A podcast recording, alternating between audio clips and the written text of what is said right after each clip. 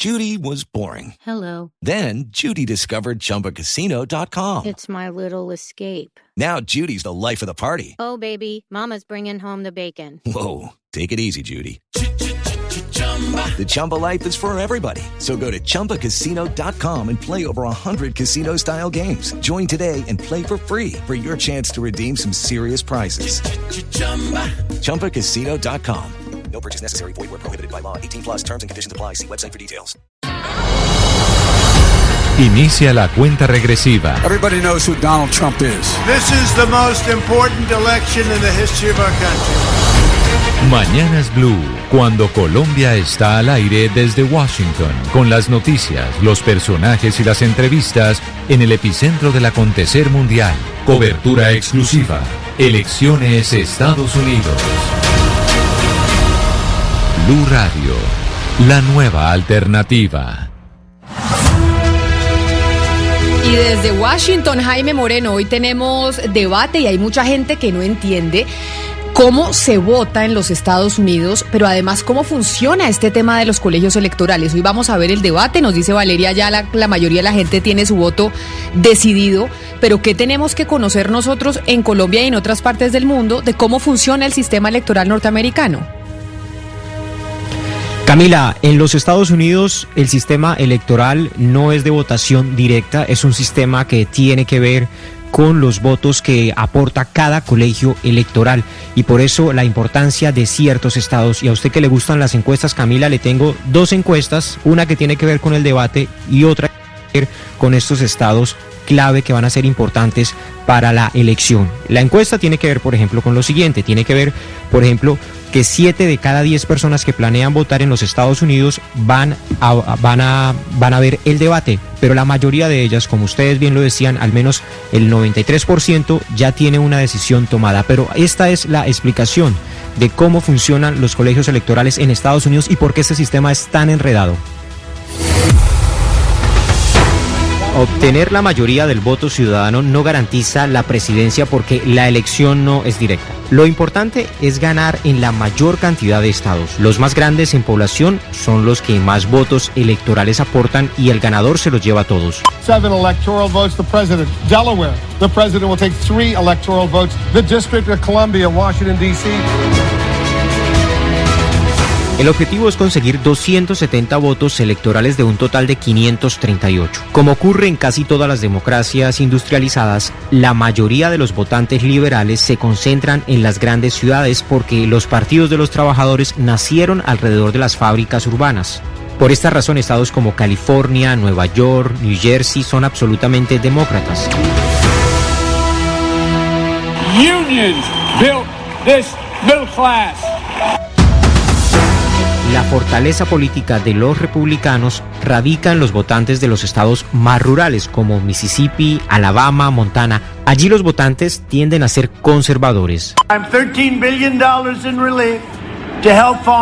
En la carrera presidencial los candidatos enfocan la mayor parte de sus esfuerzos en los 13 estados indecisos, los más importantes Pensilvania y Florida, porque son los que más votos electorales aportan para llegar a la mágica cifra de los 270 votos. Joe Biden's first visit to the key battleground state of Florida this year as the Democratic nominee included a direct appeal to Latino voter. El tema que sale a discusión cada cuatro años es la conveniencia o no del actual sistema, porque una elección que es nacional queda reducida a un puñado de estados que juntando su población son más pequeños que el resto del país pero son los que terminan eligiendo al presidente. El contraargumento de los que defienden el actual sistema es que si se implementa un voto directo, los candidatos solo se enfocarían en las grandes ciudades, dejando por fuera del ajedrez político a los estados de población rural y suburbana donde vive menos gente.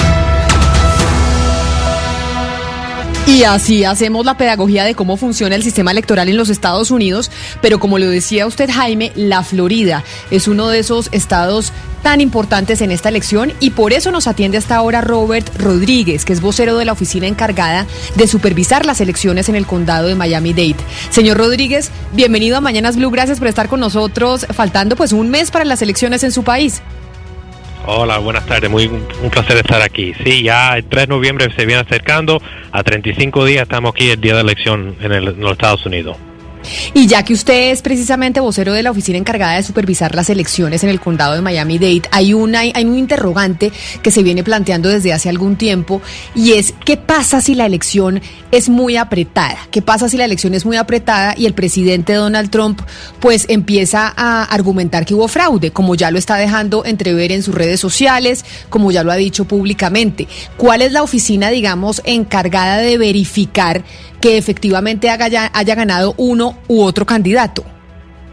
Bueno, la ley estatal aquí en la Florida es bastante clara.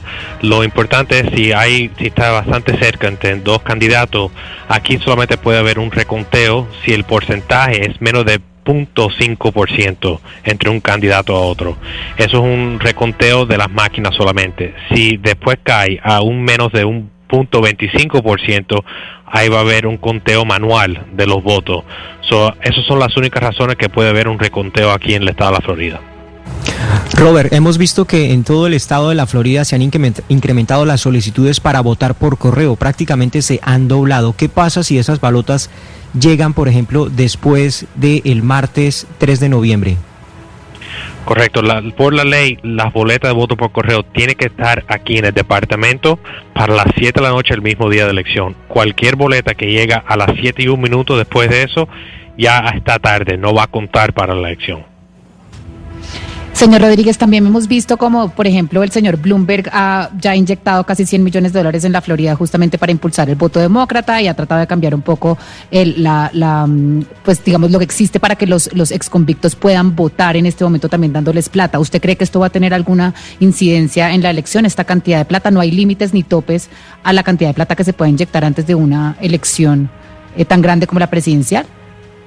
Eso al final del día es una pregunta para el Estado y para los mismos votantes que tienen que esperar a, terminar todo lo que es el término de ello y si se escribe antes la fecha límite aquí en, por la ley estatal es el 5 de octubre. Don Robert, importante eh, el electorado per se. En el condado de Miami-Dade, que es uno de los condados más importantes en la elección dentro de Florida, ¿cuál es el porcentaje de cubanoamericanos que votan? ¿El porcentaje de colombianos y de venezolanos que votan en este condado? Bueno, lo que le puedo decir, porque esa información es tan específica no lo tenemos, pero sí lo que tenemos es de, en el condado de Miami-Dade hay 1.5 millones de votantes. De ese 1.5 millones, casi un 900 mil son hispanos. So, es la gran mayoría, la gran mayoría más grande son los hispanos aquí en el condado de Miami-Dade. So, cuando salen a votar los votantes aquí en el condado, se ve que la gran mayoría va a ser hispano. ¿Y en las últimas elecciones ese voto hispano ha sido mayoritariamente demócrata o republicano? Aquí en el condado de Miami-Dade, de los 1.5 millones de votantes, más de 600 mil son demócratas, más de 400 mil son republicanos y lo que queda de los demás son sin afiliación o partidos más pequeños. Depende en quién sale a votar en ese porcentaje, pero sí se ve que hay una diferencia grande aquí en el condado eh, con demócratas comparado a republicanos. El señor Rodríguez, después de más de 60 años de revolución cubana, ¿qué tan cierto es que existe todavía una masa de inmigrantes cubanos que odian un régimen comunista y que por tanto siempre son casi que ciegamente eh, afiliados al Partido Republicano y a la y a la idea pues que el capitalismo es la fuerza que debe primar a toda costa? Bueno, eso se ve en cada familia y cómo se deciden inscribir ellos. Nosotros como departamento solamente le damos la oportunidad para inscribirse con cualquier partido. Lo que sí le puedo decir es que se ha visto un cambio poco a poco en los últimos años. Hay más votantes inscribiéndose sin partido, sin ninguna afiliación a ninguno de los partidos, comparado al número como va creciendo para los partidos. So, se ha habido ese cambio casi diario en lo que es el crecimiento de la población y cómo, cómo se deciden eh, inscribir. Señor Rodríguez, eh, Donald Trump ya ha dicho pues que si pierde las elecciones, eh, pues no, no, ha, no ha dicho si dejaría el poder o no en el caso de que perdiera las elecciones. Si hay denuncia de fraude electoral, si él llegara a denunciar fraude electoral, ¿cómo se tramitaría esa posibilidad? ¿Cuál es el, el curso que seguiría? Bueno, otra vez, como la ley estatal aquí es bastante clara, eh, si fuera de lo que son las leyes estatales sería en las cortes. So, ahí sí, no, no puedo decir cómo va a seguir en ese proceso, pero la ley estatal es bastante clara en lo que es cómo los votos llegan a nuestra oficina y si hay una posición de, hacer un reconteo, solamente cuando caiga dentro de esas eh, eh específicas. Señor Rodríguez, yo quiero hacerle una pregunta que realmente no es mía, sino de un oyente que se comunica con nosotros a través de nuestra línea de WhatsApp, el 301-764-4108. Y no tiene que ver con el condado de Miami-Dade, pero sino que puede pasar. A ver si usted nos ayuda a entender qué es lo que quiere decir eh, nuestro oyente.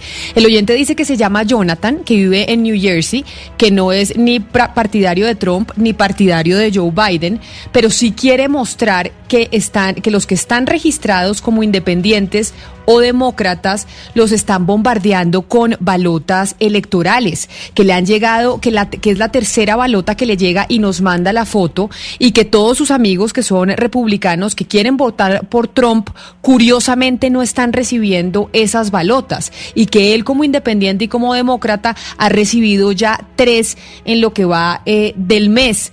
Usted nos puede, usted tiene la capacidad, señor Rodríguez, de explicarnos por qué está pasando esto y si han visto qué ha pasado, por ejemplo, en la Florida. No, lo más que se le puedo decir, no sé en New Jersey cómo se, será, pero aquí en el estado de Florida las leyes son bastante diferentes. Aquí las boletas, lo que es la boleta voto por correo, empiezan a salir un máximo de, de 45 días antes o si no hasta un 33 días antes de la elección. Nosotros como el Departamento de Elecciones del Condado de Miami-Dade, siendo más grande en el estado de la Florida, nosotros vamos a enviar más de 530 mil boletas voto por correo este jueves, primero de octubre. Ahí es cuando van empezando a llegar las boletas a las casas. So, aquí no hay una diferencia entre boleta demócrata, republicana o, o independiente, porque aquí estas boletas todo el mundo va a poder votar en esta elección general. Y otra pregunta, ¿existe la posibilidad de que en esta elección estemos eh, enfrentándonos a un empate? ¿Eso es factible en el sistema electoral gringo o eso no es posible? Bueno, el sistema electoral del estado del, de los Estados Unidos enteros no puedo hablar yo específicamente, solamente sobre el condado de Miami-Dade y cómo va el proceso electoral. Señor Roberto, yo quiero preguntarle sobre esas balotas, lo que usted está mencionando. Eh, es un año inusual en todos los estados, en todos los condados, pero en el suyo específicamente, ¿cómo van a hacer para contar esa cantidad de votos que van a llegar por correo, que no van a ser los mismos, tengo entendido, que es casi el doble de lo que se presentó hace cuatro años?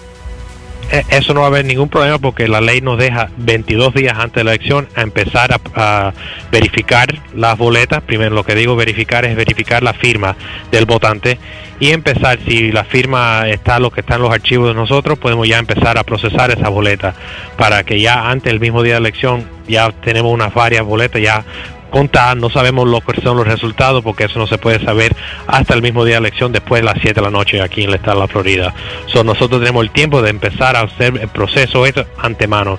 Yo sé que hay otros estados que no tienen esa flexibilidad, pero aquí en el estado de la Florida sí lo tenemos.